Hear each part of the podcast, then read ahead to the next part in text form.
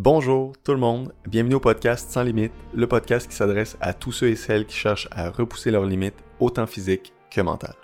Aujourd'hui, j'ai le plaisir de rencontrer Michael Salgado Espino, euh, que vous connaissez peut-être mieux sous le nom de Loco by Motion.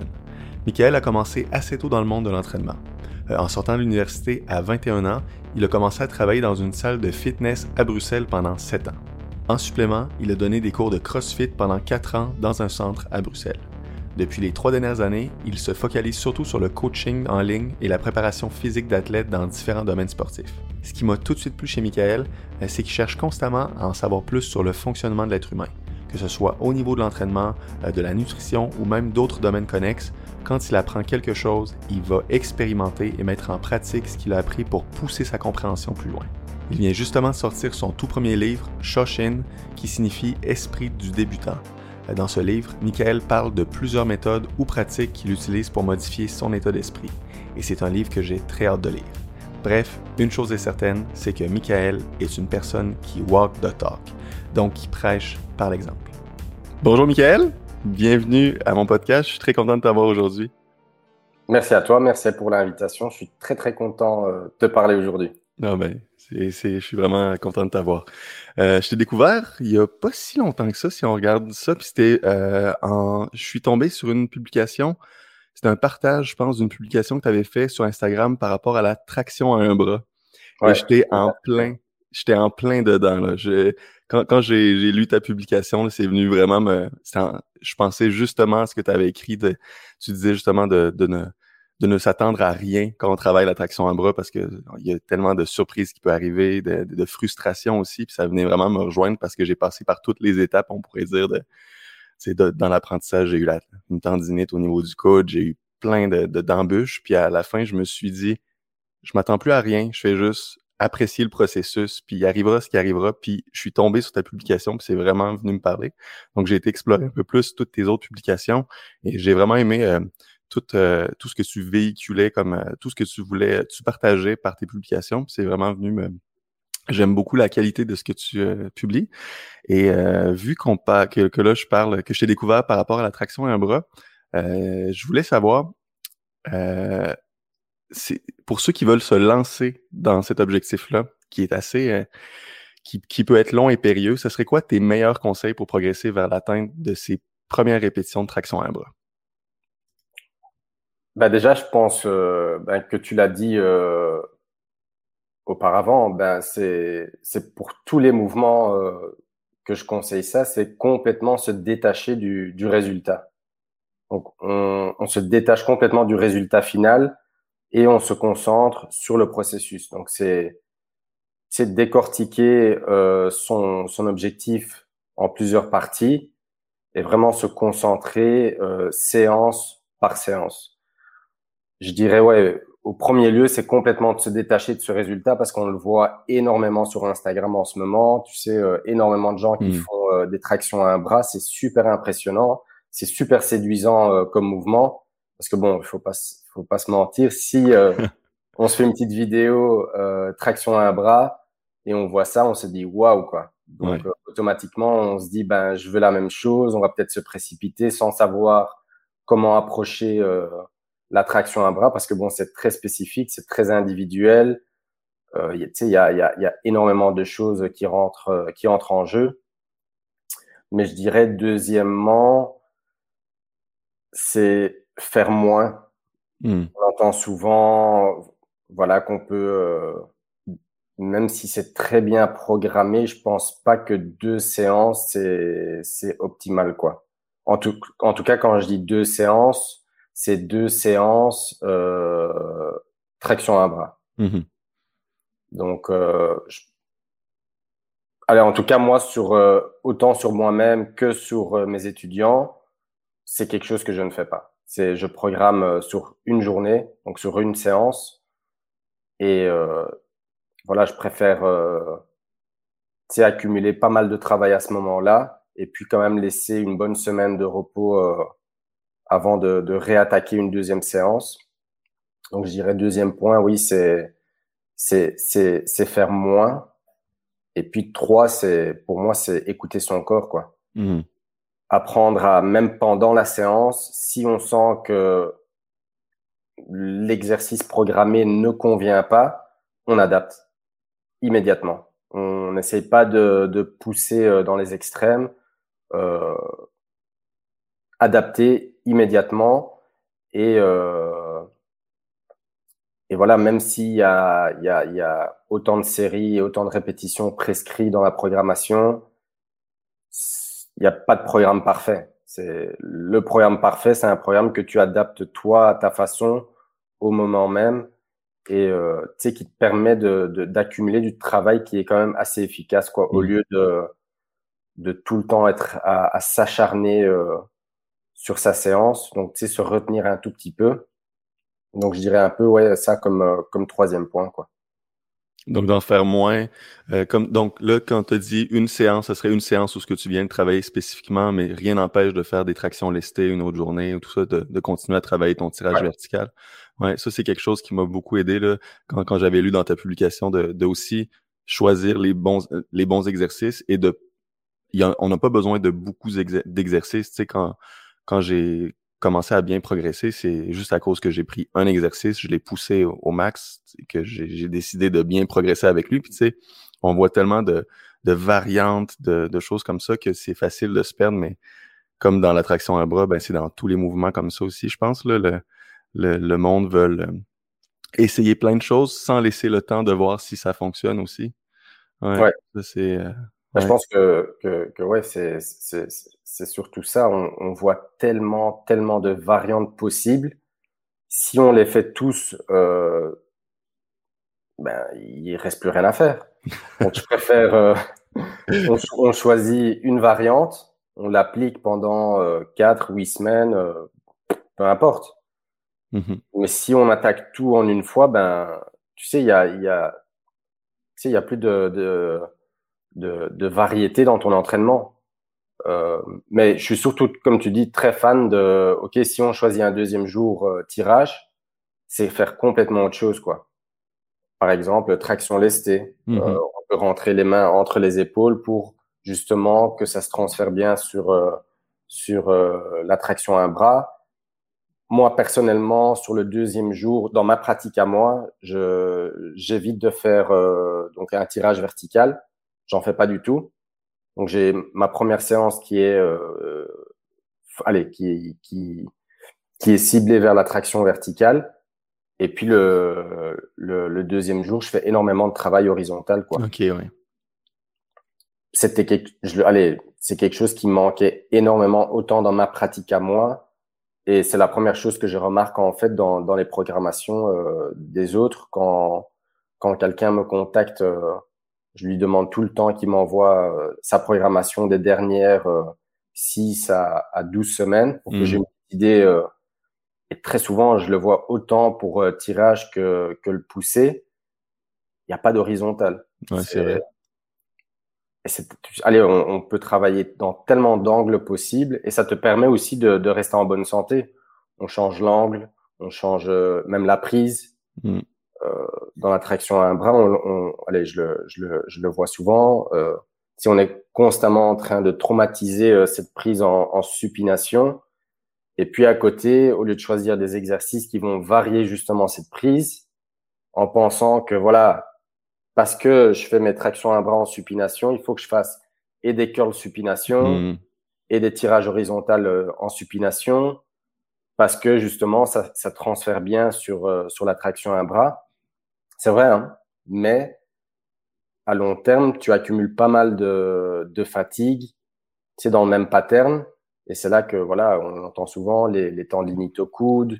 Les blessures d'usure. C'est ce que j'adore faire, quoi. Sur une semaine de, sur une semaine d'entraînement, je varie euh, l'angle, je varie euh, le grip, je varie un, un maxi, sans spécialement, parce qu'on le disait juste avant, sans spécialement changer euh, l'exercice. On peut garder mhm. le même exercice, mais euh, varier la prise, varier l'angle de l'épaule, varier euh, la position du cou. Donc, il y a, y a, plein de possibilités sans spécialement changer complètement euh, d'exercice. quoi. Mhm. C'est vrai que, comme tu as dit, là, je rebondis sur ce que tu as dit juste avant, là, que sur beaucoup de programmes, moi aussi, là, quand je vois des, des programmes, par exemple, que des clients euh, qui me montrent ce qu'ils faisaient pendant, par exemple, un an, ben, il n'y a, y a aucun tirage horizontal. Puis, tu sais, euh, vu qu'ils pratiquent la calisthénie, par exemple, ben, on dirait que c'est juste la traction qui existe. Juste, c'est juste ça ton principal exercice de tirage et tu fais rien d'autre. Mais quand ils arrivent sur le tirage inversé, tirage horizontal, euh, ils, ont, ils ont jamais jamais fait ce pattern-là. Si tu veux aller vers le front lever, des mouvements comme ça, ça va être utile aussi. C'est vrai que c'est quelque chose que je vois carrément qui peut avoir un transfert aussi très bien sur le reste, pour qu'il t'assiste dans ton tirage aussi, euh, dans tes tractions, tout ça. Donc ouais, ça c'est vrai. Et toi, euh, quel est ton, tu sais, là on parle personnel à toi dans l'approche que tu as eue. Ça peut être différent chez, chez, d'autres personnes, mais quel est l'exercice principal que tu as utilisé pour, euh, pour la traction à un bras? ben, quand j'ai vu euh, pour la première fois, parce que bon, c'est pas c'est pas vraiment un mouvement euh, qui que je connaissais, bizarrement. J'ai vu quelqu'un en faire et je me suis dit, ben, tu sais quoi, ben, je vais essayer, quoi. et j'avais directement une traction à un bras du côté droit. La gauche, elle passait pas. Mais bon, c'est vrai que j'avais, j'ai quand même, bon, j'ai un passé euh, de, j'ai fait de la natation, donc j'ai un gros tirage. C'est fou le transfert que ça, ça semble avoir aussi, ouais. Très très gros tirage et euh, j'ai toujours fait énormément de, de traction lestée. Donc même si bon, je suis pas spécialement convaincu que ça, voilà, on peut voir quelqu'un qui a une traction lestée euh, à poids du corps 70 kg, qui a une, une traction lestée à 100 kg et il sait pas faire. Euh, mhm. Donc ça ne dit pas grand chose, mais bon, je pense que mon passé euh, en natation et euh, mes entraînements qui étaient quand même euh, assez euh, bah, se dirigeaient bizarrement plus vers cet objectif-là, la traction à un bras. J'ai directement réussi du côté droit, pas du côté gauche, mais j'ai fait principalement que du travail excentrique. Donc je démarrais de la position haute je maintenais une petite seconde ou deux euh, la position supérieure et j'essayais de faire une phase euh, excentrique pendant 6 à 8 secondes. J'ai fait ça pendant 6 mois. Et puis là, la gauche, elle est passée. OK. Ouais. Ouais. Mais c'est l'exercice, je pense, qui m'a le, plus aidé. J'en ai pas fait énormément parce que bon, je, sentais que c'est super taxant. Hein. Ouais. Autant sur euh, le système nerveux que tu sais, tous les tissus autour euh, du coude, c'est quand même assez euh, taxant. Donc j'ai quand même toujours maintenu, euh, à ce moment-là en tout cas, le volume et même l'intensité, c'était très faible quoi. Par après, ça, ça a pas mal changé. Là maintenant, comme j'ai quand même cette capacité à, à le travailler en profondeur, j'ai c'est gros volume, faible intensité, mais énorme volume quoi. Je fais beaucoup de volume sur une séance et puis, euh, j'utilise, euh, allez, je, je, me repose une bonne petite semaine avant de, de réattaquer. Mais celui qui m'a aidé le plus, c'est, en tout cas pour moi, l'excentrique, quoi. Ok. Mais je sais que tout le monde ne, parce que bon, je pense que je vais avoir même encore une vidéo dans mon, dans mon vieux téléphone euh, où euh, j'ai, tu sais, la, la, la, ma première répétition et tu te dis, ben, ce mec s'entraîne depuis super longtemps à ça. Et c'était la première fois que je le faisais et j'ai réussi tranquillement à le faire. Euh, c'était vraiment nickel, j'étais surpris. C'est vrai que la dernière phase, c'est les, les, derniers centimètres. Mhm. Là, j'ai perdu un peu le contrôle euh, de ma ceinture scapulaire, mais sinon tout le reste était euh, était euh, était nickel quoi. Et c'est vrai que c'est ce que j'ai eu le plus de mal, c'est vraiment le démarrage quoi. C'est vraiment bien engagé la ceinture euh, scapulaire c'est ce que j'ai dû bosser le plus euh, pour accomplir plus que plus qu'une rep par après quoi. Hmm. Puis là, je vois que tu utilises beaucoup le, avec le système de poulie, d'accrocher comme par exemple du poids pour faire un contrepoids avec une, une strap, puis d'utiliser ça. J'ai vu que tu fais beaucoup de volume avec ce, cet exercice-là. Hmm. Ouais, c'est l'exercice, on va dire. Bon, je fais plus de traction à bras depuis, on va dire, octobre. OK j'ai mis un peu, je me suis dit, je vais essayer, euh, je me suis mis un petit objectif en tête, je me, je me donne six mois de repos sur ce pattern-là. Mais j'attaque, j'essaie de, d'expérimenter avec d'autres choses, voir si ça transfère euh, bien, en tout cas pour quelqu'un qui a déjà euh, des tractions à un bras, si j'arrive à maintenir mes tractions à un bras avec ce que je fais maintenant. Mais sinon, l'exercice avec la poulie, je l'ai utilisé euh, quasi euh, toute l'année 2020, quoi. Et comme tu dis, j'ai accumulé, mais je faisais des très grosses séries de travail, quoi. Je faisais du entre 4 à entre 3 à 5 séries de 6 à 12 répétitions. Donc, c'est énorme, quoi. Énorme. Et c'est là que j'ai décroché euh, après un cycle de de huit semaines. J'ai réussi à faire trois tractions euh, du côté droit et du côté gauche, quoi. Ok. Ouais. Et c'est vraiment euh, 2020 pour la traction à un bras, j'ai fait zéro. Donc l'intensité était super faible. J'ai rarement été jusqu'à jusqu'à l'échec ou tu sais ou ou même je me suis vraiment pas poussé euh, dans dans ce mouvement-là. quoi. C'était vraiment essayer de, de, trouver une charge qui me permettait de, de faire un, un, un, gros volume et que chaque répétition, c'est ce qu'en tout cas c'était mon approche là à ce moment-là. Je voulais que toutes mes répétitions se ressemblent. Mm-hmm. Mais bon, j'ai accumulé sur une année, j'ai accumulé énormément de travail. Euh, j'ai accumulé un, un, grand nombre de, de répétitions. Et ce que j'ai ressenti aussi, c'est la santé euh, de, tu sais, de, de, de, des coudes. Ouais, des, des, des coudes et de, de, tu sais, de mes avant-bras. J'avais même, au début, quand je faisais un peu trop d'intensité, le biceps et le triceps qui me gênaient. Donc, euh, en tout cas, pour moi, le, tout ce qui est euh, un, où le volume est important dans la traction à bras, ça a toujours super bien fonctionné pour moi. J'ai plus facile à récupérer aussi. Je récupère très facilement de cette façon-là. J'ai, à mon avis un, un, profil. Je, je gère pas bien l'intensité en fait. Ok. Peu importe ce que je travaille, si je, je, je tape trop dans l'intensité, ça me prend énormément de, de, de, temps à récupérer, tandis que je peux accumuler énormément de volume et le lendemain, je me sens super frais, quoi. Hmm. Donc ça, c'est plutôt mon profil. Par après, je connais des gens euh, ou des étudiants à moi qui, qui, qui évoluent mieux sur de l'intensité que sur du volume. Donc, bon, c'est individuel, quoi. C'est vrai que ce qu'on voit souvent, c'est des 3 à 5 répétitions avec le système de poulie. Rare, c'est rare de voir des personnes qui vont plus que 6 répétitions sur, sur des exercices comme ça. Ils vont toujours miser sur l'intensité. Mais euh, ouais, là, tu as, augmenté ta capacité de travail énormément durant ton année, puis après, tu as, tapé ton, ton max de 3 répétitions par, euh, par côté. Ah, c'est vraiment génial. Hmm. Ah ben, c'est, euh, j'ai hâte de poursuivre euh, cet objectif-là aussi là. Mais euh, ouais, je suis, je suis ouais, C'est un objectif qui est. Moi, allez, moi je le conseille. Je veux pas dire à, à, à tout le monde, mais c'est c'est c'est un objectif qui t'apprend à qui t'apprend pas mal de choses. Il t'apprend à être mmh patient. Il t'apprend à, à, approcher ton ton, euh, ton entraînement de tu sais de avec un avec un état d'esprit d'apprentissage. Tu sais, c'est un objectif qui te, qui t'apporte énormément, je trouve, mmh. personnellement.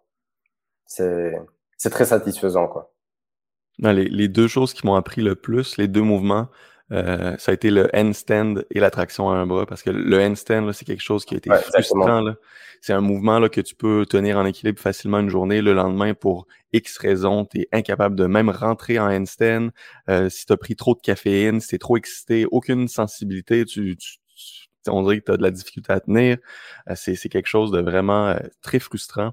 Puis euh, je l'ai retrouvé dans, le, dans la traction à un bras aussi, entre autres à cause de, des tendinites, mais aussi à cause de, du fait que c'est, c'est loin, c'est comme dans tout, c'est loin d'être linéaire la progression, mais c'est encore moins linéaire dans un dans le dans ça, je pense. Là, c'est ça peut dépendre de plein de choses, comme tu as dit, ta récupération.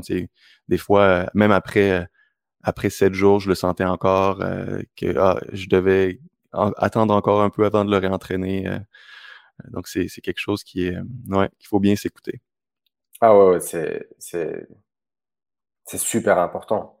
On, on se rend pas. Allez, ouais, c'est, c'est énormément de traumatisme sur le corps, quoi. Une mmh. bras. Il faut savoir que tu as tout ton poids euh, sur d'un côté, c'est énorme, quoi. C'est, c'est, ouais, non, il faut, faut, faut s'écouter et sentir et comprendre que certaines personnes peuvent évoluer avec une séance tous les deux semaines. Hein. Mm. c'est bien possible. Hein.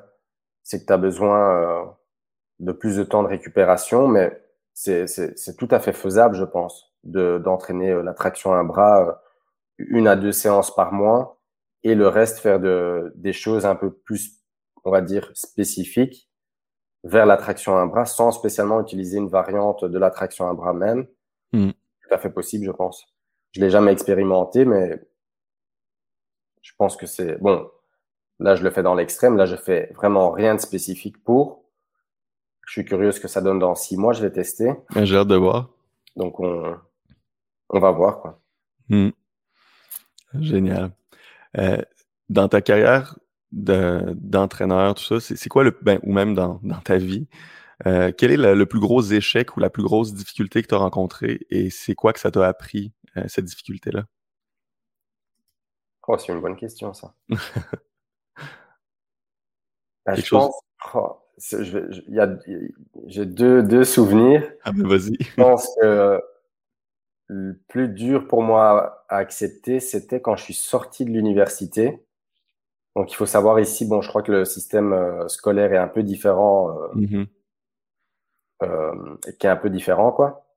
Mais en tout cas, moi, j'ai fait, euh, je suis rentré à l'école de sport à, à 12 ans. Et je suis sorti de l'école de sport, donc j'ai fini mes études à 18 ans. Mais ce qu'il faut savoir, c'est que de 12, de 12 ans à 18 ans, on avait euh, à l'école de sport, donc déjà on avait différents sports, mais on avait euh, un sport qu'on devait choisir principalement. Et ce sport-là, on allait le, pratiquer tous les, allez, de, de, lundi à vendredi, deux heures par euh, deux heures par jour, en accompagnement d'autres sports. Quoi. Donc on allait dire euh, sur sur une journée de, de 8 heures euh, à l'école, j'avais peut-être 4 à 5 heures de sport donc c'est énorme. Moi, mon sport était le, la natation. Et puis, euh, j'ai fait vers la fin un peu de, de gym olympique. OK. Donc, j'ai déjà un peu ce, ce, background. Donc, toute cette période-là m'a mis un peu en place pour, voilà, si je, je choisis de continuer dans ce domaine-là, je suis quand même prêt à, à travailler dans, dans le sport, quoi. Je décide, après mes études à 18 ans, d'aller à l'université je termine mes études à, à l'université, j'ai de la chance, euh, je, allez, je reçois mon diplôme et je pense deux trois jours après, euh, je passe un entretien et la, la salle de sport euh, où je fais l'entretien euh, m'accepte. Donc je commence à travailler euh, le, je pense que c'était le 1er septembre 2000, 2012, ouais, 2012 j'ai commencé. Et en fait, moi, ce qui m'a, ce qui m'a, ce qui m'a perturbé là-dedans, c'est que après tant d'années d'études, une fois que j'étais sur le terrain, je me suis senti perdu, quoi. Perdu. Et je pense que c'est, c'est, c'est important à comprendre que voilà, qu'on choisisse maintenant euh, euh, des études de, de cinq ans comme moi j'ai fait, où euh, on trouve des, des, des, des, euh, des formations en ligne euh, d'une semaine, et tu sais, tu, tu es personal training, bon, c'est pas ce que je conseille aux gens. Après, bon, je connais, j'ai des, j'ai des amis qui l'ont fait et qui sont grands coachs, quoi. Mais je pense qu'il faut sortir avec, avec, un, avec un état d'esprit euh, où, voilà, ça ne, ça, ça ne s'arrête pas là, quoi. Le mhm. sport évolue, il faut constamment euh, s'éduquer sur différents sujets parce que, bon, ça peut t'aider. Mais je pense que c'était très dur à accepter au début. Je me suis dit, mais tiens, ça m'a pris énormément de temps parce que bon, c'est un certain budget aussi. Euh, tu sais, ma mère était est, est, est, seule avec euh, trois garçons à la maison. Elle a quand même travaillé très dur pour me payer mes études. Et moi, je sors euh, de l'université et euh, je me sens complètement perdu à mon travail, quoi. Donc, je dirais ouais aux, jeunes personnes ou même euh, ceux qui comme ceux qui décident de, de, de démarrer plus tard, quoi, c'est comprendre qu'il faut non-stop euh, continuer à, à s'éduquer dans, dans ce domaine-là et qu'il faut étudier, il faut lire, faut c'est bien, hein, mais ce que je dirais le plus important, c'est tester par soi-même, quoi. Ça, très souvent, euh, j'en parle avec euh, avec un collègue où tu sais, tu sais, c'est bien de découvrir un nouveau exercice, mais le tester une fois c'est pas mon approche, hein, mais je ne mhm. teste pas quelque chose une fois et puis je vais le donner à, un de mes étudiants. Euh, c'est pas possible pour moi. Moi, j'aime bien euh, tester pendant une longue période. Tu sais, ça me donne le temps d'un peu absorber le mouvement, de comprendre quelles astuces utiliser. Et bon, ça peut marcher sur moi et puis ça peut pas marcher sur la personne. C'est, c'est pas spécialement le problème, mais c'est juste comprendre qu'il y a un procès derrière tout ça et que ça demande du temps, quoi. C'est, Mhm. Être coach euh, aujourd'hui, c'est, en tout cas, moi, c'est, c'est, c'est, mon approche. Tous les jours, je planifie une à deux heures d'études où je prends le temps d'aller de, de m'informer. J'essaie d'aller au lit et de me dire, euh, OK, qu'est-ce que j'ai appris aujourd'hui? Qu'est-ce que je peux euh, appliquer à, à mon travail? Et, euh, et ouais, c'est, pour moi, c'est surtout aujourd'hui parce qu'on voit, je sais pas chez, chez vous au Canada, ici en Belgique, tout le monde est coach. Mm. Et ce qui fait, je vais pas dire que c'est pas- c'est c'est vraiment pas facile dans mon cas parce que j'ai une approche un peu euh, différente des autres, je pense. Mais je sais que ici les gens sont effrayés par ce que je fais parce que c'est quelque chose qu'ils ne connaissent pas, c'est quelque chose euh, complètement différent. Et allez, ça m'a fait ce matin, je suis tombé sur ton post. Euh, Ah, The Kiss? Keep Ouais. it simple, stupid? Ouais, exactement. Et ça m'a tellement fait penser à, à mes débuts, quoi, où j'ai toujours été à la recherche de l'exercice euh, Ouais. et tu sais, super sexy, comme tu disais, euh, et ils font un élastique et, et un Bosu Ball, et etc. J'ai perdu tellement de temps à, à, à chercher euh, et tu te perds complètement en tant que, en tant que personne et en tant que coach. Et ouais, c'est au lieu de se focaliser sur d'autres choses, quoi, une meilleure communication entre toi et tes étudiants. Tu sais, il y a plein de choses qu'on peut faire pour justement être un, meilleur coach. C'est, il n'y a pas de, il a pas d'exercice miracle ou de meilleur exercice. Je crois que s'il y a une chose qui peut m'énerver, c'est, c'est bien ça, quoi. Quand je vois sur autant Instagram et YouTube le meilleur exercice pour et euh, pff, non, ça n'existe pas. C'est peut-être le meilleur exercice pour toi, mais pas pour un autre. Et en tout cas, ici en Belgique, les gens sont très effrayés par ce que je fais. Ça sort de leur, c'est ça, ça Ah, sort ouais. de- des sentiers battus, là. C'est, c'est ce qu'on voit partout, tu sais, le, ils comprennent pas ce qui se passe, quoi. Ils sont Ouais. un peu euh, à l'ouest, quoi. Mais bon, c'est moi, c'est c'est quelque chose. Tu sais, je suis dans le sport depuis tout petit. C'est ma passion.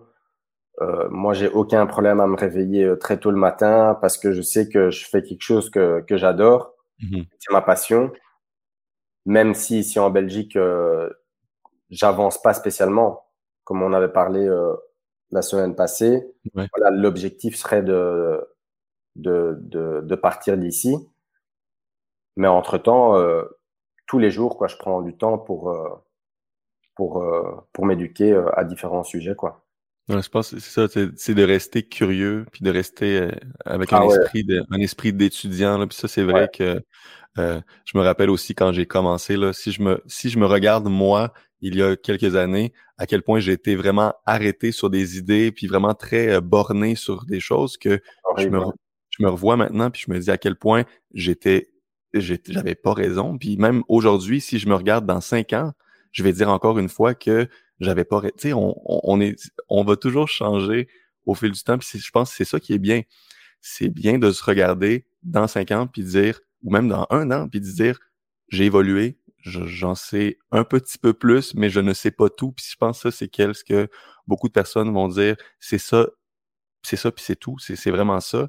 Tu sais, si je regarde, comme tu as parlé tantôt, du meilleur exercice ou des choses comme ça, moi-même, quand j'avais, je, je regarde des anciennes vidéos que j'avais fait il y a longtemps, puis j'avais, j'utilisais le meilleur exercice, tout ça, puis j'ai honte des fois quand je regarde toutes ces affaires-là, je me dis, mon Dieu, j'ai, ok, je- mais tu sais, c'est un peu de jouer aussi la, la game sur les réseaux sociaux pour avoir plus de vues, plus d'abonnés, tout ça. Mais euh, aussi, quand je, quand je commençais, je voulais aller voir les meilleures progressions sur Internet pour réussir tel ou tel mouvement. Puis finalement, euh, je me suis empêché d'utiliser certains exercices parce que certaines personnes disaient que c'était des mauvais exercices. Quand j'ai décidé d'expérimenter, puis de voir à quel point que j'ai eu de très bons résultats avec l'exercice qu'on me disait de ne jamais faire.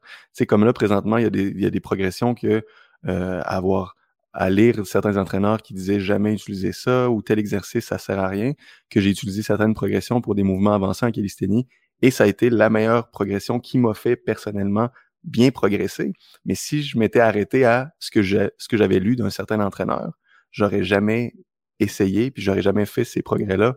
Donc, comme tu as dit, d'expérimenter et de rester euh, rester curieux puis de, de l'appliquer sur soi pour voir, c'est quelque chose qui est tellement important de continuer aussi là, en apprendre et à, expérimenter. Puis ça, tu le dis souvent dans tes publications, là, expérimentez-le sur vous, euh, essayez-le avant.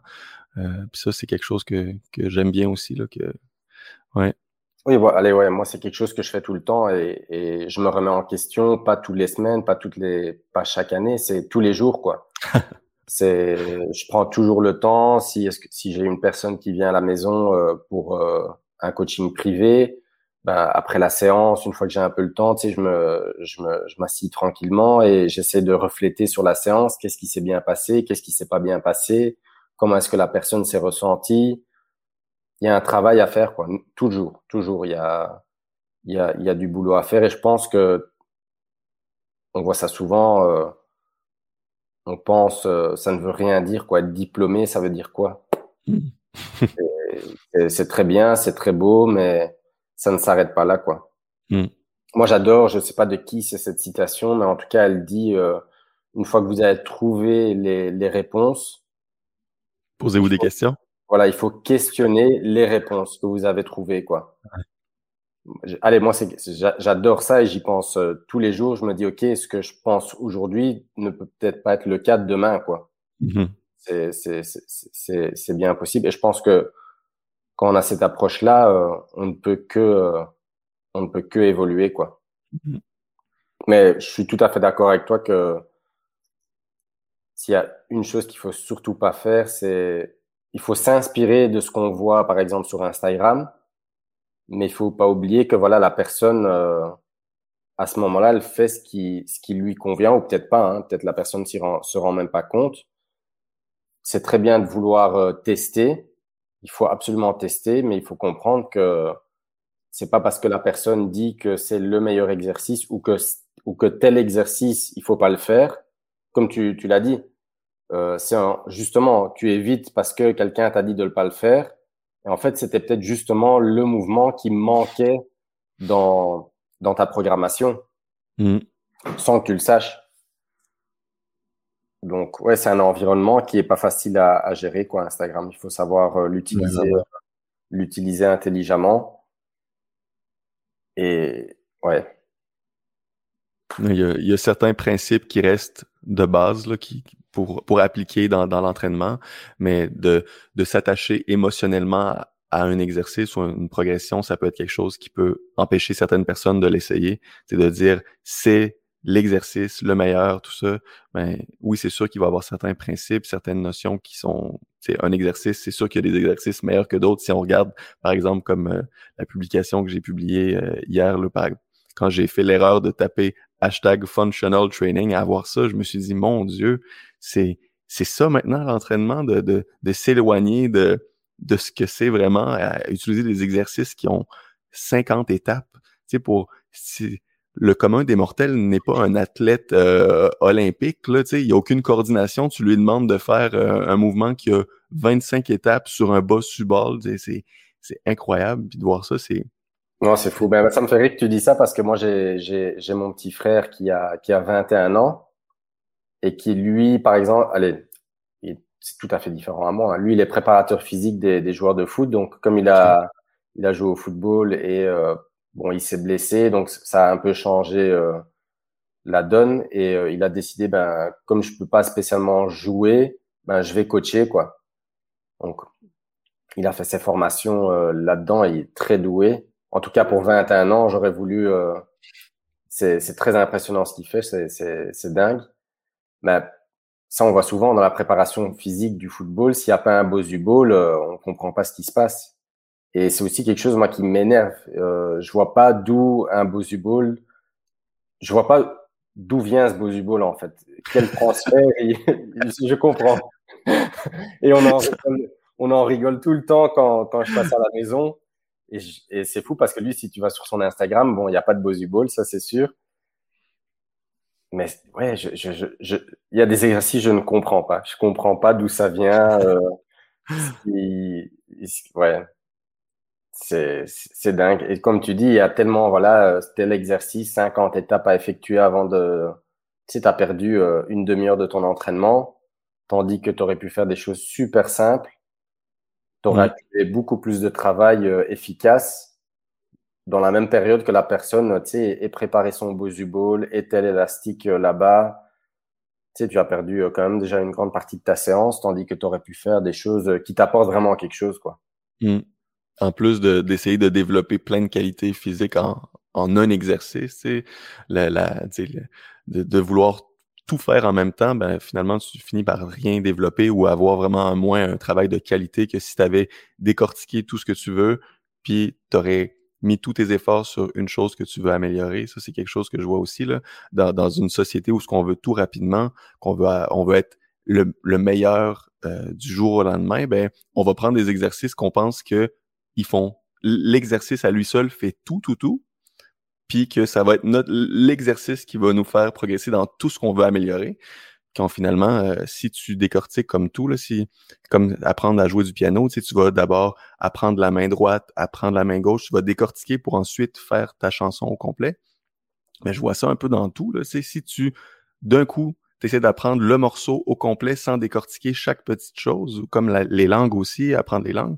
Ça, c'est c'est quelque chose que euh, tu sais, ce que j'aime beaucoup, toi aussi, tu parles du processus, tout ça, que ça, ça prend le temps qu'il faut. Puis le monde n'est pas prêt à, à mettre le temps qu'il faut et les efforts qu'il faut aussi. Donc, c'est de, de, de trouver, tu sais, les, les, c'est triste quand tu vois les mots de recherche les plus populaires sur Internet, c'est quick fix. Tu sais, oh, euh, euh, quick fix euh, ou abs in two minutes per day ou seven days a week. Je suis comme, oh my god, c'est, on est rendu là.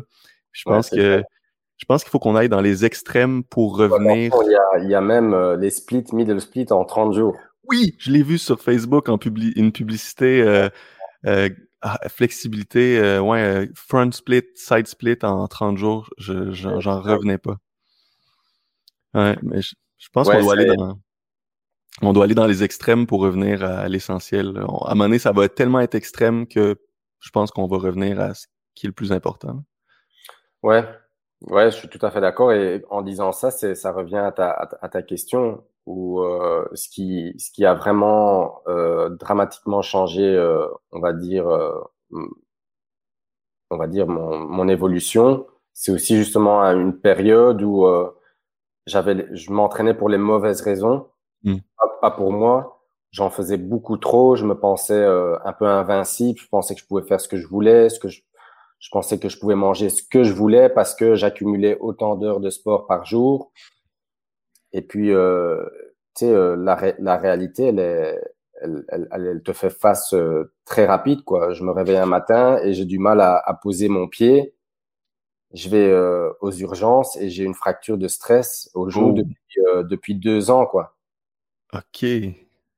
Donc, allez, c'est des choses, il faut, faut réfléchir intelligemment et Ouais, il faut s'écouter, il faut. Et, je pense dans le sport, ce qu'il faut comprendre, c'est qu'il faut, il faut, on doit. En fait, déterminer ton objectif est assez facile. Tout le monde euh, sait clairement où ils veulent aller. Par contre, peu de gens savent où ils se trouvent. Dans le mmh sens où est-ce que j'ai les capacités pour accomplir mon objectif? Est-ce que j'ai les compétences pour?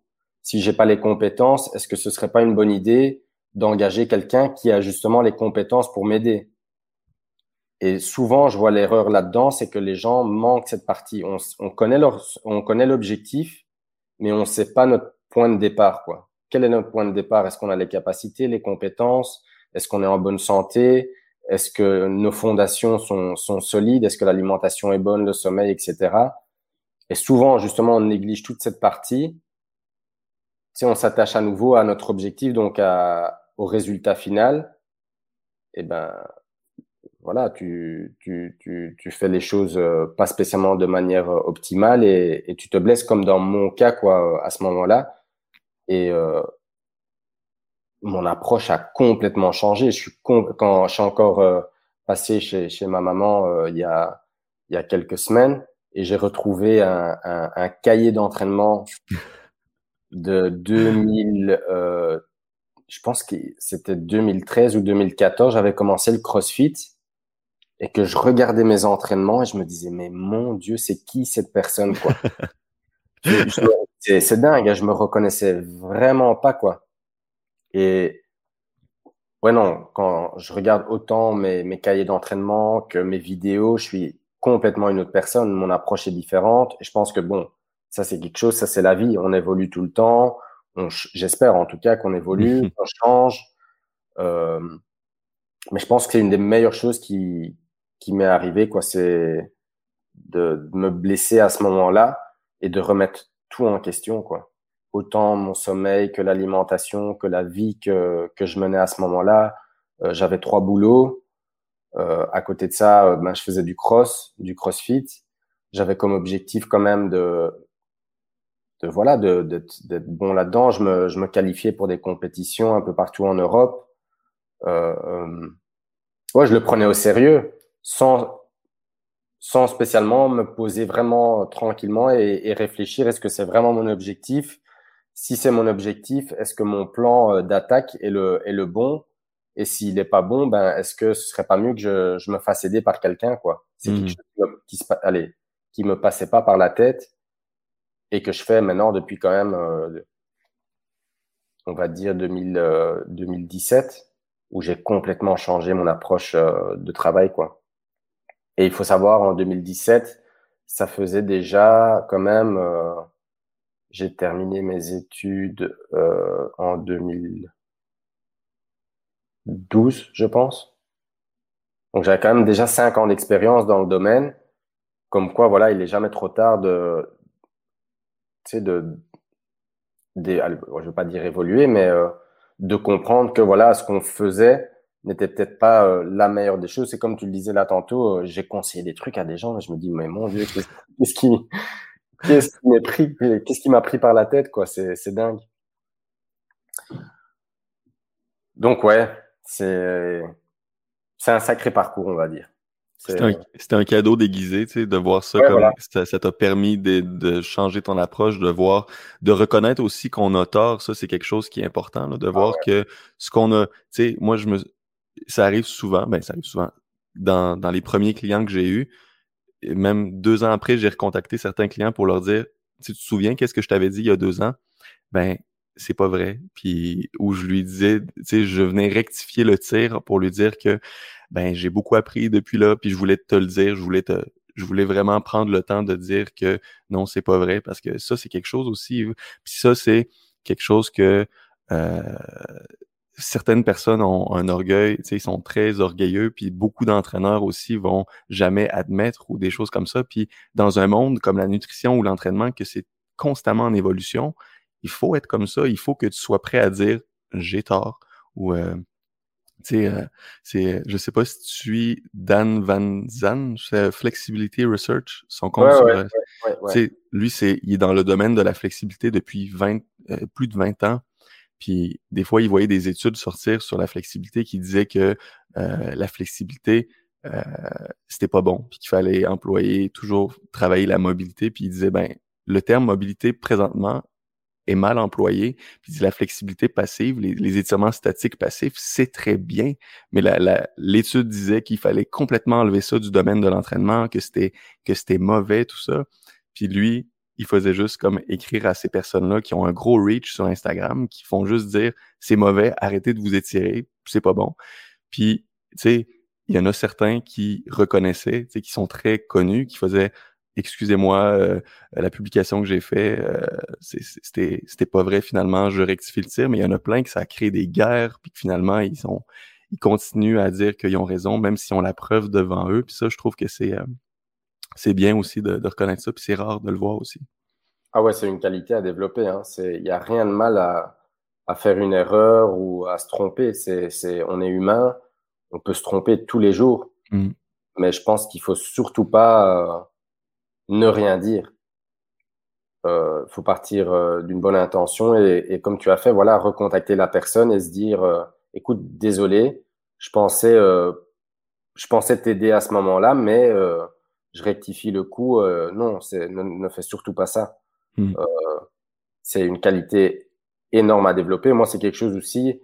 j'ai aucun problème, autant euh, dans, dans, mon, dans mon travail que dans, dans ma vie privée. Quand je sais que je suis, je suis en faute, on se rend pas compte spécialement directement des fois, mais j'ai aucun problème, tu sais, à revenir au calme et puis d'aller euh, affronter la personne et lui dire, écoute, désolé, euh, euh, j'ai tort, quoi. C'est de ma faute ou je me suis trompé. Euh, je pense que c'est tellement important, mais bon, c'est vrai que aujourd'hui, malgré qu'on a des plateformes de communication énormes, je pense que notre communication, justement, elle a, elle a, elle a, elle a régressé énormément. C'est, et je pense, en tant que coach aussi, hein, c'est que on doit surtout travailler sur la, la manière dont on communique avec euh, nos étudiants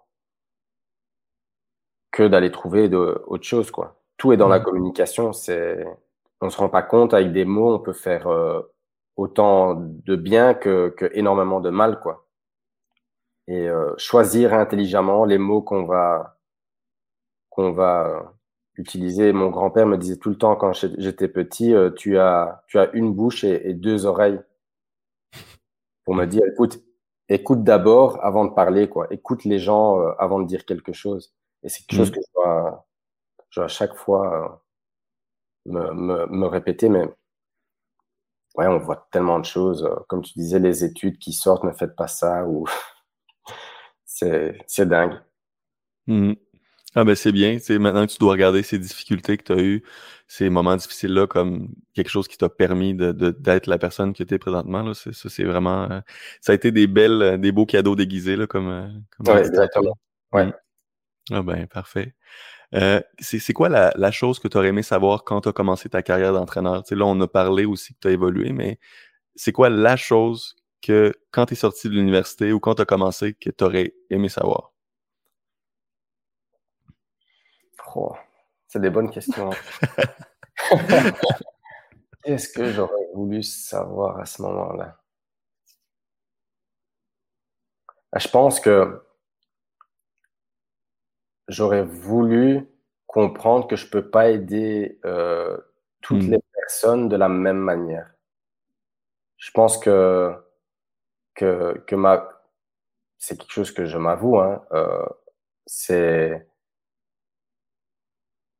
je me suis occupé d'énormément de, personnes et je pense que je savais pas ce que je faisais en fait quand j'y pense maintenant où j'avais un peu la, même approche de travail avec tout le monde sans aller voir un peu plus loin.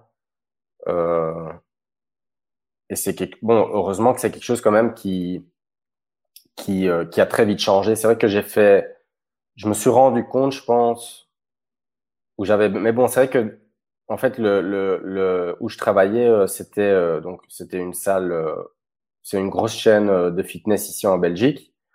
Donc la, la plupart euh, des clients venaient, ben, tu sais, euh, après le boulot, euh, sais, se, se détendre un peu. Un peu ils, venaient surtout pour se changer les idées, puis certains euh, venaient pour perdre du poids. Tu sais, un peu les, les objectifs un peu qu'on entend tous les jours. Donc automatiquement, je pense, j'ai un peu développé. Ok, tu sais, tu, ok, tu veux perdre du poids, ben tiens, tu vas faire ça. Et j'avais un peu la même approche avec tout le monde, tandis que tu dois pas spécialement euh, avoir euh, cette même approche, quoi.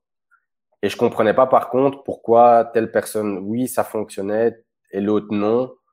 Donc déjà là, tu sais, ça a commencé à me, me travailler et j'étais tombé sur euh, sur un podcast. Euh, je crois que c'était le podcast, comment il s'appelle, High Intensity Health Podcast. Je crois que ça s'appelle. Et euh, bon, le, le, mec qui avait invité Charles Poliquin. Euh, J'avais déjà entendu de Charles Poliquin avant. Je lisais, j'ai lu tous les articles sur T-Nation. je pense que tout le monde le connaît, ce sacré site. Et justement, dans, dans, dans, le podcast, il expliquait que voilà, il avait, en fait, il coachait trois judokas de trois façons différentes, quoi. Et je me disais, mais tiens, comment est-ce que c'est possible si je me, je comprenais pas en fait parce que je me disais, ils sont, c'est trois judokas. Pourquoi est-ce que tu vas faire trois choses différentes si le sport est, est le même, quoi? Donc, tu sais, les demandes sont, sont un peu les mêmes, les besoins mhm. sont les mêmes. Et puis, tu sais, il commençait un peu à expliquer que voilà, euh, telle personne euh, euh, euh évoluait mieux sur un gros volume de travail et l'autre personne réagissait mieux sur une faible intensité. Et j'ai commencé à, à mieux comprendre. Je me dis, mais tiens, mais c'est fou. Les, en fait, les personnes qui, qui n'ont pas continué à travailler avec moi, c'est de ma faute, en fait. C'est parce mmh. que j'ai eu la mauvaise j'ai eu la mauvaise approche euh, de travail. Donc ça, ça c'est quelque chose que je fais maintenant depuis des, des années. J'essaie d'un peu, euh, je me fatigue pas. À, je sais pas si, allez en tout cas ici en Belgique ça se fait énormément. S'ils font un screening fonctionnel, donc ils vont, tu sais, perdre du temps pendant une heure à faire des mouvements et tu sais, allez moi c'est pas quelque chose euh, qui m'intéresse parce que bon automatiquement si la personne elle vient régulièrement, je vais voir le, le problème très vite. J'ai pas besoin de et j'aime pas commencer non plus la séance comme ça où voilà, tu fais un screening. Écoute, ça c'est pas bon, tu as tel problème. Tu sais, tu imposes énormément de problèmes à la personne en ce moment. Si la personne, euh, elle se sent vite blessée, ben écoute, euh, elle reviendra plus. Psychologiquement, c'est dur de, de, dire que la personne part, ok, je suis faible de telle, telle, telle place, euh, je dois améliorer ça, ça, ça. Ben c'est la personne, négatif. Elle, est, effrayée, quoi. Donc moi, c'est quelque chose que que je prends énormément de temps. C'est c'est comprendre la personne, un peu euh, voir comment elle fonctionne, comment elle réagit à, à mes corrections. À... Voilà, j'essaie un peu, tu sais, c'est un peu un travail plus euh, psychologique qu'autre chose. Mais c'est rare que je perds quelqu'un. C'est en ce moment, depuis des années, c'est j'arrive à vraiment bien individualiser euh, la séance d'entraînement pour cette personne, même si j'ai énormément de personnes avec le même objectif, mais c'est rare que j'ai euh, la même approche de travail pour chaque personne, quoi. C'est très rare. C'est euh... et puis euh, autant l'approche que les astuces que j'utilise, telle astuce va peut-être pas marcher sur telle personne et, peut-être sur l'autre oui. Allez, moi, c'est des trucs qui me passionnent, quoi. C'est fou que et c'est dingue qu'à ce moment-là, je, te dis, j'étais vraiment perdu, je comprenais pas quoi. Je, je voyais Charles Poliquin dire euh, oui. Tu sais, il parlait, et, Christian Thibaudot aujourd'hui parle de neurotype. Mm-hmm. C'est tellement intéressant. C'est tellement intéressant. Donc, euh... ouais, non. C'est.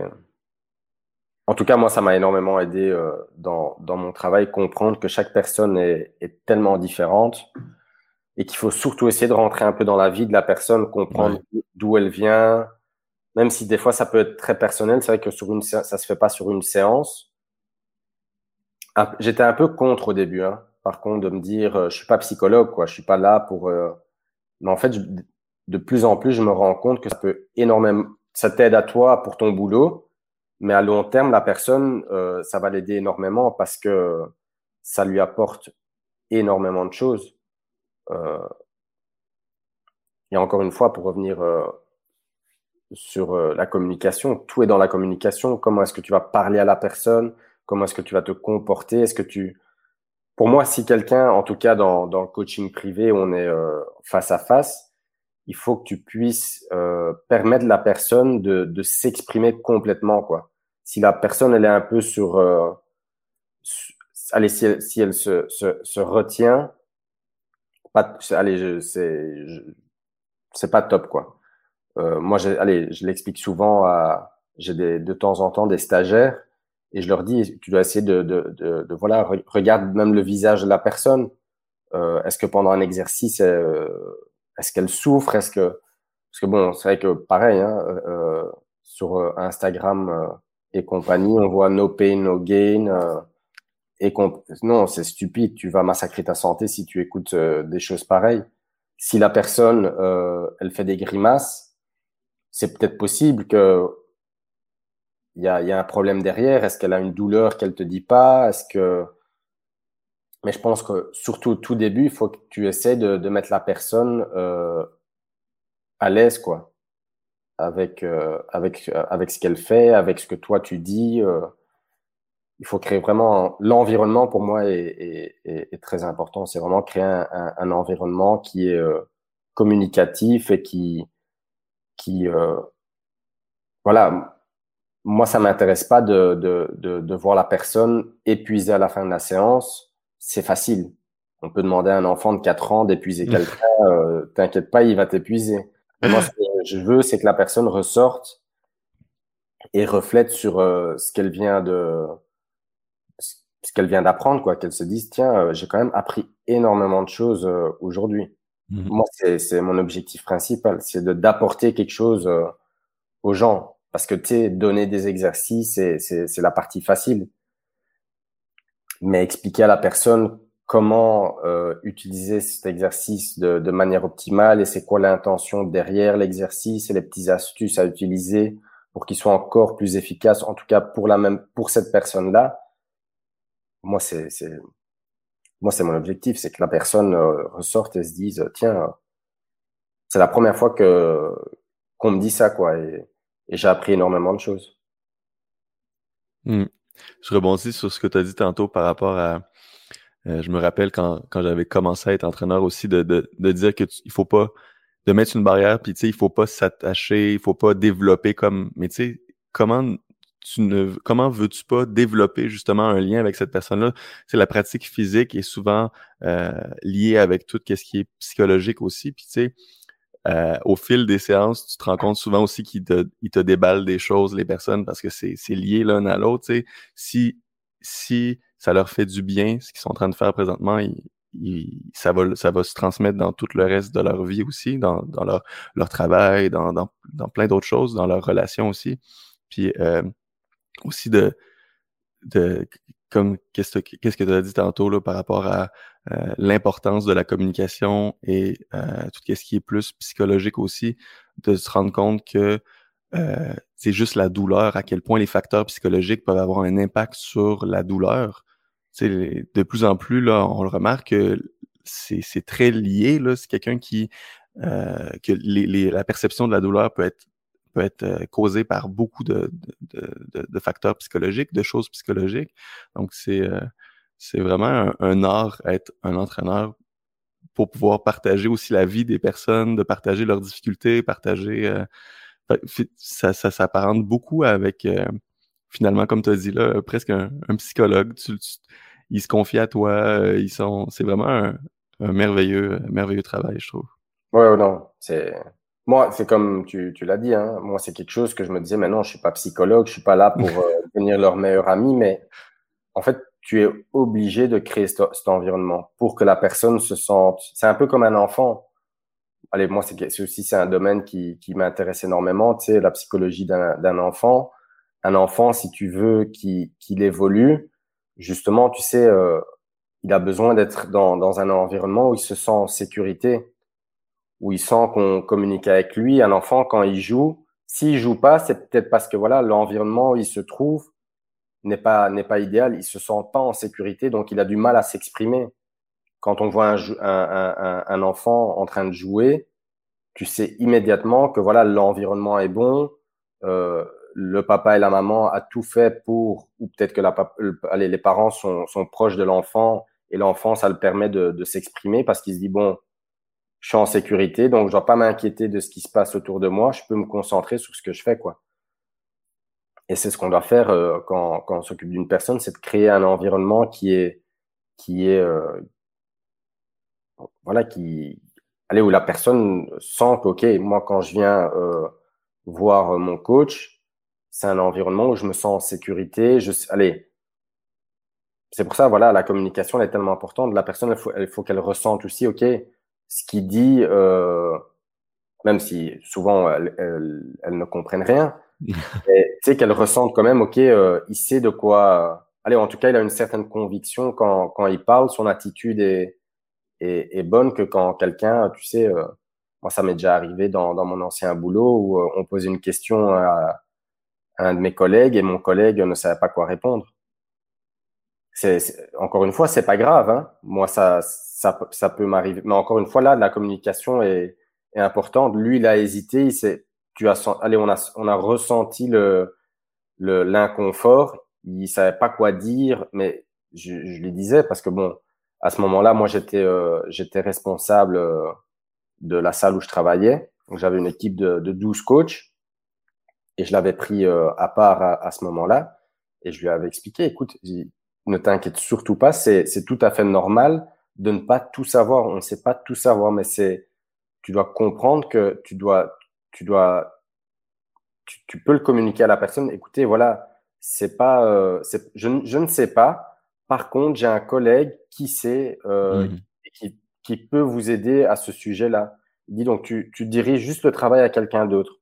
Mais normalement, quoi, n'essaie pas de, ne le prends pas mal quand, euh, quand tu ne sais pas, c'est, c'est, c'est normal. Il y a des choses que moi, je ne sais pas aujourd'hui et j'ai pas un problème à dire, écoute, c'est pas mon domaine, je, je ne sais pas.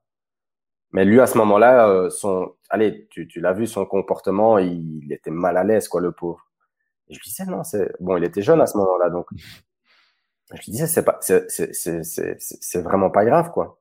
Mais voilà, euh, en tout cas, à ce moment-là, la personne, elle s'est dit, ben tiens, le coach, il était super mal à l'aise, euh, je vais pas travailler avec lui, quoi. Mmh Parce que justement, il était mal à l'aise, tandis que tu aurais pu répondre avec euh, conviction, de dire, écoutez, euh, je sais pas.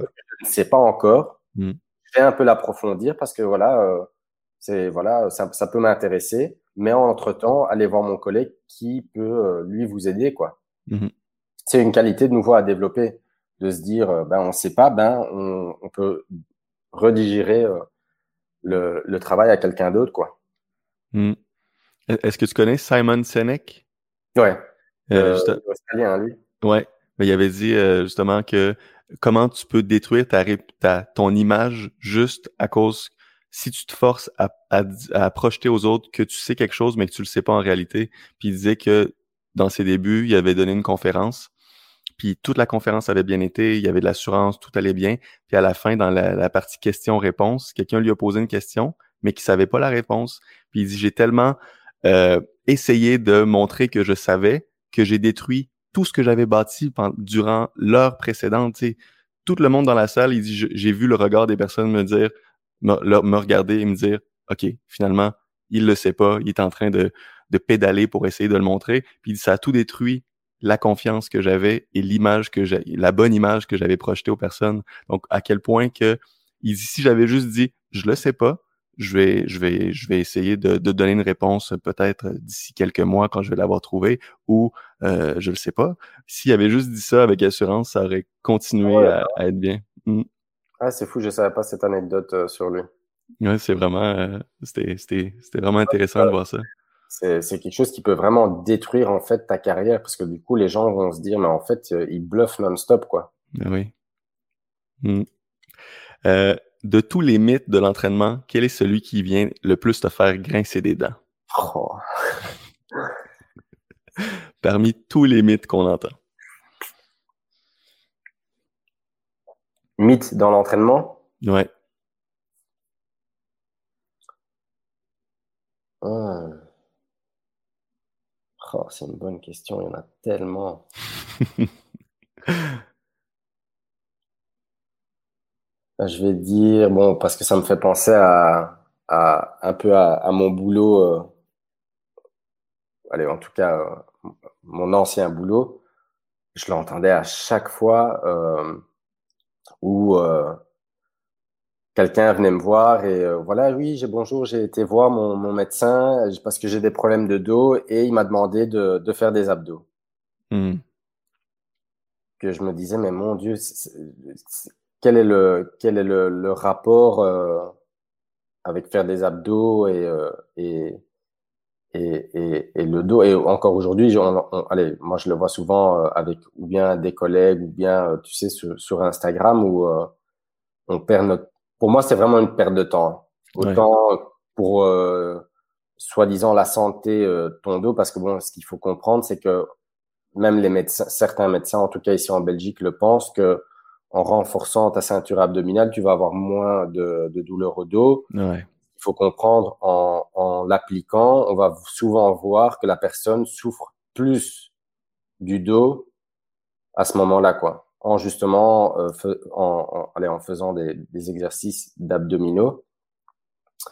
Et, on, et voilà, eux, leur argument, c'était que voilà, mon médecin m'a dit que euh, la ceinture abdominale est le stabilisateur de la colonne vertébrale que je me suis dit, mais non, mais ton médecin, il, c'est, pas possible. Il, il allez.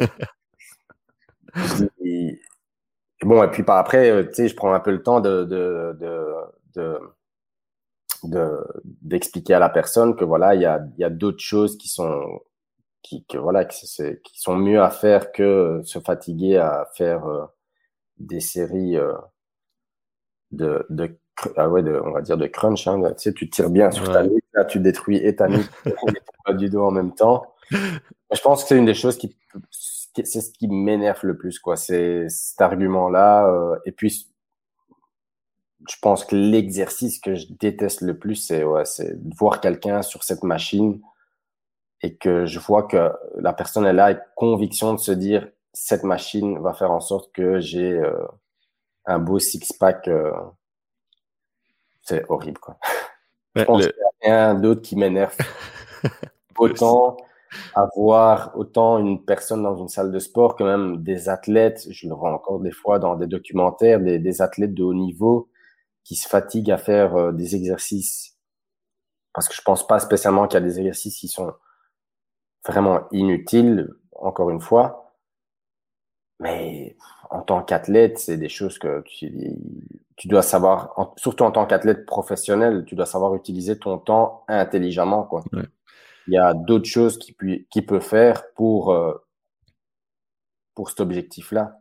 Ouais. Pour, pour l'hypertrophie, ça reste quand même c'est les exercices dynamiques ou ce que le, le, crunch, si tu regardes ça, ou les, les legs, les knee raises, les affaires comme ça, ça pour l'hypertrophie, ça va, mais tu sais, pour question performance, si la personne veut faire grossir ses abdos, mais c'est vrai que les abdos sont vraiment surestimés. Je pense le travail, le travail, on, on dirait que tout est relié au corps. Si tu penses, c'est le nombre de fois que je me suis fait dire, pour tenir ton handstand, tu dois avoir un corps solide. Non, non, mes abdos, je respire. Tu sais, mon, mon ventre euh, est relâché, je respire, ou le front lever, que c'est juste les abdos, mais que finalement, c'est ton grand dorsal qui travaille le plus. Tu sais.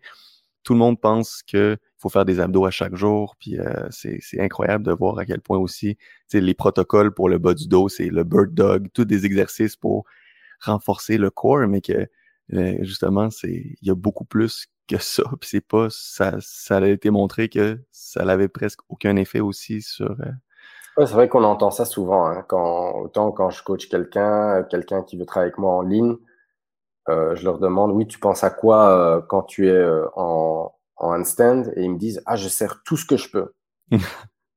et ok, et tu tiens combien de temps? Je tiens 5 secondes. Eh oui. Ah mais c'est peut-être pour ça que tu tiens que 5 secondes. Je dis essaie de voilà, il y a certaines activations à faire quand même, mais essaye de te détendre. Euh, il y a aucune utilité à et contracter à fond ta ceinture abdominale et contracter à fond tes fesses. En fait, tu perds tellement d'énergie à contracter ça t'empêche de, de, de, maintenir ton équilibre euh, sur mmh. tes mains. Et c'est un truc qu'on entend tellement de fois et qu'on retrouve même sur des blogs et sur des vidéos. Eh oui. On te dit contractez tout ce que vous pouvez. Euh, bah, la personne, elle est épuisée, elle tient même pas cinq secondes. Moi, c'est, je pourrais même pas le faire moi. Hmm. Mais c'est euh, un de mes amis, justement, euh, qui fait, c'est un équilibriste, là, il fait ça de sa vie. Puis il m'avait dit, pendant que j'étais en handstand, il dit, chante-moi une chanson. Je tu t'es en train de, de tout contracter. Puis j'ai dit, c'est impossible de chanter. Je, je, je, serais incapable de chanter. Puis il dit, ben justement, il faudrait que tu sois capable de me parler, de respirer. Ton ventre, il a l'air beaucoup trop contracté. Tu sais, il faut que tu respires normalement. Vois ça comme tenir sur tes, sur tes pieds. Si tu veux tenir une minute, deux minutes, il faut que tu sois capable de, de engager ce qu'il faut, de contracter ce qu'il faut, mais de relâcher ce que tu n'as pas besoin de contracter. C'est là que j'ai compris aussi que le handstand euh, ce qu'on voit beaucoup, c'est tirer de la gymnastique. Puis dans la gymnastique, tu dois être contracté au maximum pour faire partir de, tu sais, quand ils font par exemple des saltos, tout ça, ils doivent toujours. Ben oui, c'est spécifique à leur sport, mais on a pris le handstand de leur sport, de la gymnastique, et on l'applique pour euh, d'autres disciplines, mais que justement, tu n'as pas besoin d'être contracté comme qu'ils le font en gymnastique. Mais euh, c'est fou à quel point Ouais, c'est un concept qui vient de, de, de, de, la gym, hein, où on voit les pieds parfaitement euh, vers le plafond, super tendus, euh, tandis que nous, dans notre discipline, ça nous apporte pas spécialement quelque chose. Hmm. Relaxe les pieds, quoi. Euh, c'est vrai que c'est plus beau de les avoir pointés vers le haut, mais bon, c'est du visuel, mais ça t'apporte pas spécialement quelque chose. À eux, oui, parce que justement, ils ont des figures à faire et ils, ils, ont des, ils gagnent des points avec les figures qu'ils font. Donc, il n'y a personne qui nous donne des points euh, en séance d'entraînement. ouais. Mais c'est aussi euh, quand tu les vois, par exemple, faire des, euh, des, des, vrilles autour de la barre, ils vont, par exemple, tourner, se stabiliser en handstand en haut pour repartir de l'autre position. Donc, c'est sûr que tu dois garder une tension très... Euh, tu dois être contracté au maximum pour te stabiliser, pour ensuite repartir dans une autre direction. Donc, c'est spécifique à leur sport. Mais si tu regardes tenir un handstand de une minute, deux minutes en statique, si t'es si tu respires pas puis tu contractes tout, tout, tout, c'est sûr que c'est pas efficient en tant que tel. Donc, encore une fois, toujours se dire de où est-ce que ça vient, puis ça dépend. Hmm. Il faut faire ses recherches intelligemment, quoi. Ouais. Euh, durant les dernières années, quelle est la quelle nouvelle croyance, comportement ou nouvelle habitude qui a eu le plus gros impact dans ta vie?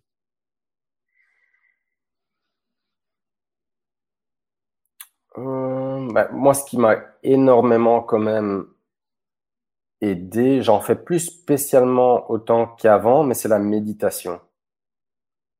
Pour moi, c'était quelque chose, euh, allez, je vais dire, et la méditation et le, jeûne, euh, bah, comme on l'appelle aujourd'hui, le jeûne intermittent.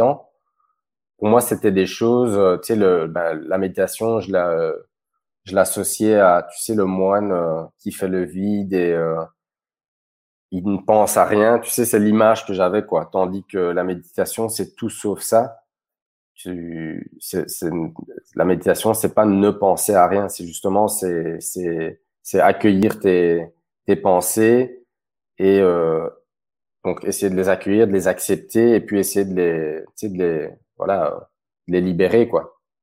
Mais c'est quelque chose que j'ai mis euh, en pratique très sérieusement euh, pendant, j'ai quand même médité, on va dire 10 à 30 minutes par jour pendant facilement deux ans parce que c'est justement un travail, je sentais que ça me faisait tellement du bien dans ma vie euh, au quotidien. Je chantais énorme. En fait, c'est ce qu'il faut comprendre quand on, commence à, à, méditer, la méditation ne devient jamais plus facile.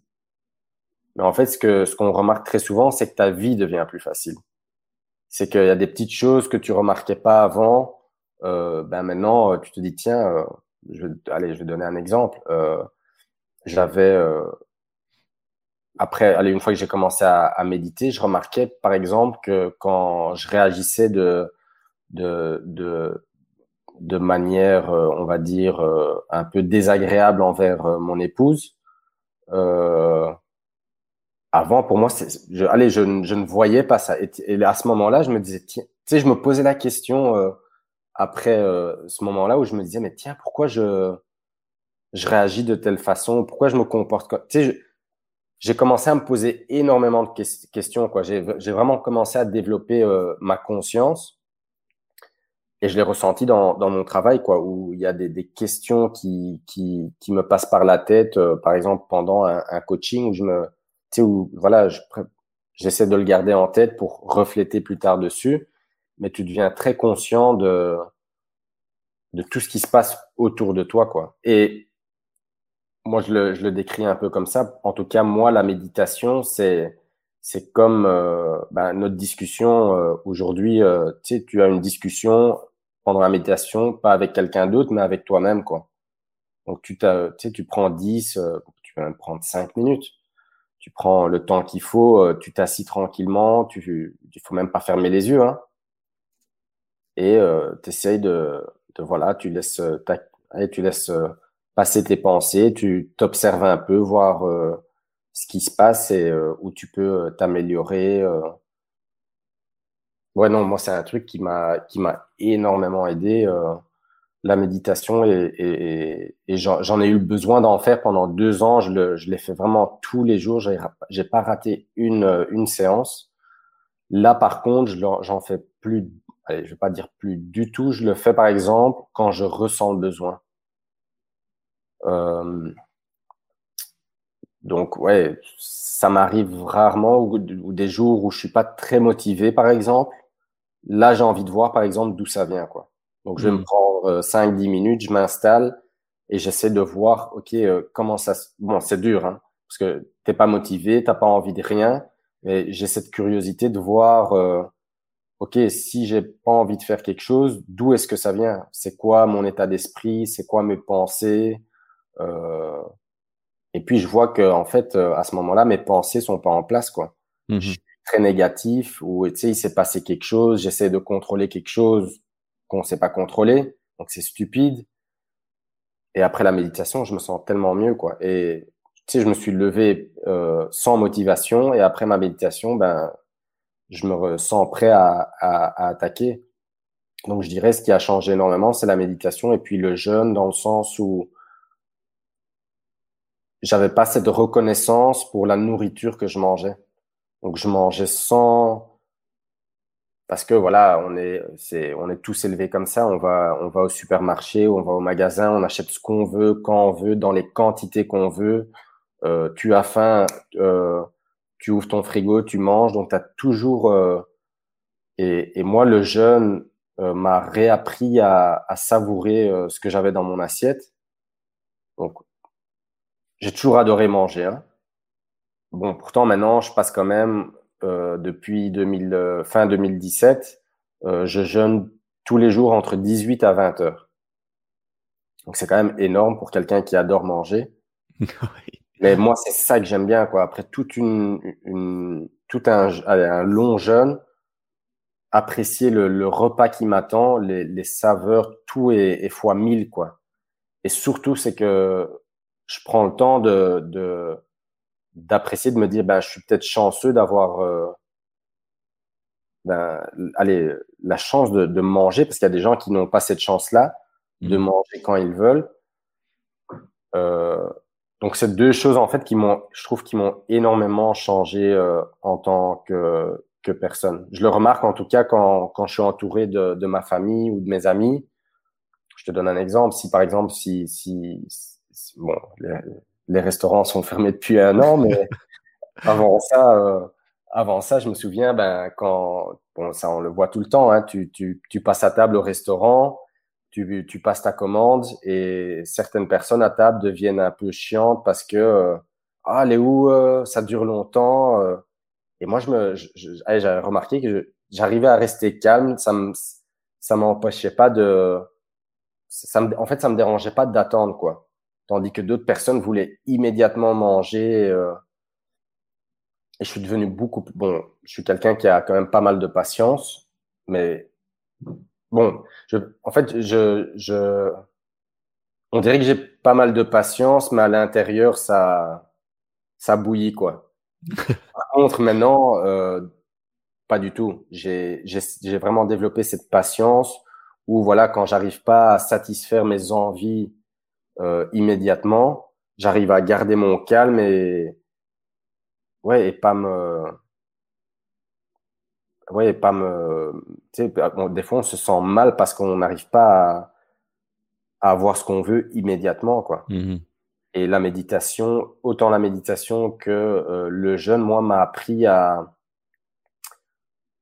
à comprendre que ouais que que les bonnes choses, allez ouais, peuvent attendre, dans le sens où euh, si ça n'arrive pas maintenant, ça arrivera bien euh, peut-être dans, dans une heure ou le lendemain. Ou, euh... Moi, c'est vraiment une discipline, autant la méditation que le jeûne, je pourrais plus, allez, je pense pas, hein, je pourrais plus m'en passer. Encore une fois, je te l'ai dit là tantôt, si par exemple maintenant je sens que ma santé commence à, à, à vraiment s'aggraver et qu'on me dit, écoute, tu jeûnes trop, Mmh ou le n'est pas bon pour toi, ben, j'ai aucun problème à me dire, ben, écoute, voilà, euh, euh, ben, je le fais plus, quoi. Je, en tout cas, c'est, ouais, c'est deux, deux, on va dire deux outils qui m'ont permis de, de, de, ne pas m'accrocher euh, autant aux croyances que aux outils, que à la nourriture, que voilà, c'est des choses euh, qui sont quand même d'importance pour notre santé, mais on n'en a pas besoin tout le temps, quoi. Mmh Donc, euh, allez, moi, c'est quelque chose, pour moi, c'était impossible de, de, ne pas manger, quoi. Ou, par exemple, on entend souvent dire, je pense que c'est un, un, mythe aussi, je l'avais, oui, je l'avais abordé dans une de, de, mes newsletters, où on dit que, voilà, le jeûne, donc, c'est que c'est dangereux de s'entraîner à jeun. Mmh Ça, on l'entend souvent. C'est quelque chose que moi, j'ai pensé très longtemps euh, autre chose que j'ai entendu très longtemps et que pour moi c'était même impossible, c'est voilà en tant que que je vais pas dire athlète, mais en tant que personne qui s'entraîne quand même régulièrement, euh, voilà, cette personne a besoin de glucides. Mmh Moi, c'est quelque chose, tu sais, je m'accrochais vraiment à, à cette idée-là, quoi. Et ça va faire trois ans, je consomme euh, très, très peu de glucides. Et je m'entraîne à jeun. Et euh, j'ai énormément d'énergie. Encore une fois, bah là, voilà, c'est pas parce que moi, euh, ça fonctionne pour moi que ça va fonctionner pour quelqu'un d'autre. Et ce qu'il faut savoir, c'est qu'à côté, on va dire les, les fondations sont, sont, solides chez moi. J'ai, je vais me coucher tous les jours à la même heure, je me réveille à la même heure, j'ai, je suis très discipliné avec euh, ce que ce que je mets dans mon corps. Euh, voilà, mon environnement, on va dire, est, est, optimal justement pour appliquer le jeûne. Je pense que quand ton environnement n'est pas optimal, faut pas introduire le jeûne. Le jeûne ne, va, pas arranger euh, tes problèmes. Euh, tu dois d'abord euh, construire une bonne fondation. Et puis, si tu es curieux, pourquoi pas introduire le jeûne et voir comment comment comment tu te sens. Ou la qualité aussi des aliments que tu vas ingurgiter. Tu sais, c'est quelqu'un qui fait du jeûne, mais que finalement, il va prendre un Big Mac euh, sur son seul repas de la journée, c'est sûr que... Ouais. Ben ça, c'est quelque chose, par exemple, aussi, le jeûne qui, ça m'a énormément appris, par exemple, à ne pas, je ne donne, je ne, je ne, je ne donne surtout pas mon argent à, à, je vais dire ça comme ça, au supermarché, par exemple.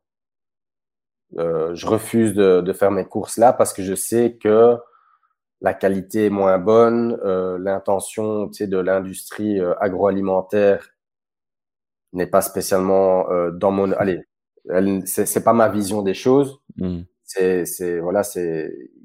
Moi, je pense à ma santé, donc je préfère payer à la limite un tout petit peu plus cher. Mais oui. Et voilà, je sais que le, les aliments que j'achète sont de qualité et surtout que je donne mon argent à quelqu'un qui qui a pris soin de ce que je vais euh, ingorger quoi. Donc je sais que par exemple voilà, euh, je mange beaucoup de viande, je sais que la personne euh, ces vaches euh, sont en, en, pâturage et qui vivent une vie euh, satisfaisante, qui sont pas maltraités dans des hangars où ils sont à, à 2000 l'un mmh. sur l'autre et donc ça ça oui ça te ça t'apprend quand même à manger en, en, pleine conscience quoi autant le jeûne que la méditation ça te fait énormément refléter euh, je sais, c'est quelque chose que je faisais pas en fait. J'ai toujours euh, noté tout ce que je faisais dans mes entraînements, mais par exemple là maintenant, euh, depuis quelques années, euh, pendant mes entraînements, par exemple, je, je ressens euh, une astuce. Ah tiens, euh, j'utilisais, euh, par exemple, sur le, le handstand push-up, c'était quoi il y, a, il y a deux semaines, j'en ai parlé avec Hugo aussi dernièrement que, en fait, je remarquais que la position de ma nuque, j'avais trop d'extension euh, pendant mon handstand push-up. Et euh, bon, j'avais pas, je cambrais pas excessivement dans le bas du dos. J'avais, tu sais, je cambrais un tout petit peu. Mais en fait, j'avais remarqué qu'en gardant la tête beaucoup plus neutre, automatiquement, j'arrivais à garder cette rétroversion du bassin et ça m'a et, et, bah, c'était dingue. C'était une répétition. Je pouvais faire, en fait, deux répétitions sans. J'avais le ressenti de, de faire une répétition en fait. Et avant, je mhm. faisais euh, deux, et la deuxième, c'était euh, une guerre mondiale, quoi. vraiment. Euh, et là, non. Et c'est fou que je sais pas si j'avais ça avant ou je me, tu sais, je développais cette cette conscience pendant l'entraînement à me dire ah tiens j'ai utilisé cette astuce et ça a amélioré mon lift ou le mouvement que que je suis en train de pratiquer, quoi. Cette écoute que tu avais, ouais, c'est, ça t'a permis de développer une écoute par rapport à, à toi, à ta pratique, à ressentir plus. encore hier, hein, je l'ai posté euh, sur mon Instagram. Pour moi, c'est, c'est important quand tu t'entraînes de te demander pourquoi. Hmm. Quelle est la raison euh, On a tous, j'espère, une, une, bonne raison pour en, en, pratiquer. Mais je pense que quand on a qu'on a une bonne raison euh, d'en faire, ben notre pratique, elle est beaucoup plus satisfaisante et l'enthousiasme est beaucoup plus élevé, quoi. Sur le long terme aussi. Ouais, voilà. Que quand on sent que c'est plus une obligation, ben, voilà, c'est quelque chose, ben, les résultats vont peut-être ne jamais venir, quoi, du coup. Ah oui. C'est. Puis avant de créer une habitude aussi, avant de que ça soit plus normal de le faire, tu sais, ça prend ça prend du temps. Donc, ça te prend quelque chose que c'est plus naturel de faire pendant une certaine période pour que ça devienne après moins difficile. Mais si t'aimes pas la chose à la base, c'est sûr que tu vas jamais créer une habitude puis que tu vas abandonner avant. Donc, c'est vrai que le, pourquoi est tellement important là, de, de trouver euh, la pratique que c'est déjà plus naturel, que tu veux te repousser, que tu veux développer. Et par la suite, quand tu as créé l'habitude, tu vas avoir encore plus de motivation, plus d'objectifs qui vont arriver, mais il faut trouver son, son pourquoi, ouais, comme tu as dit. Exactement. Hmm. Michael, où, est-ce qu'on peut te suivre? Alors, euh, je vais dire principalement Instagram. J'ai une chaîne YouTube, mais qui est c'est très discret. J'ai quelques, quelques, quelques vidéos, euh, rien de spécial, mais surtout Instagram. C'est la plateforme où euh, j'essaie de m'exprimer euh, au mieux possible, quoi.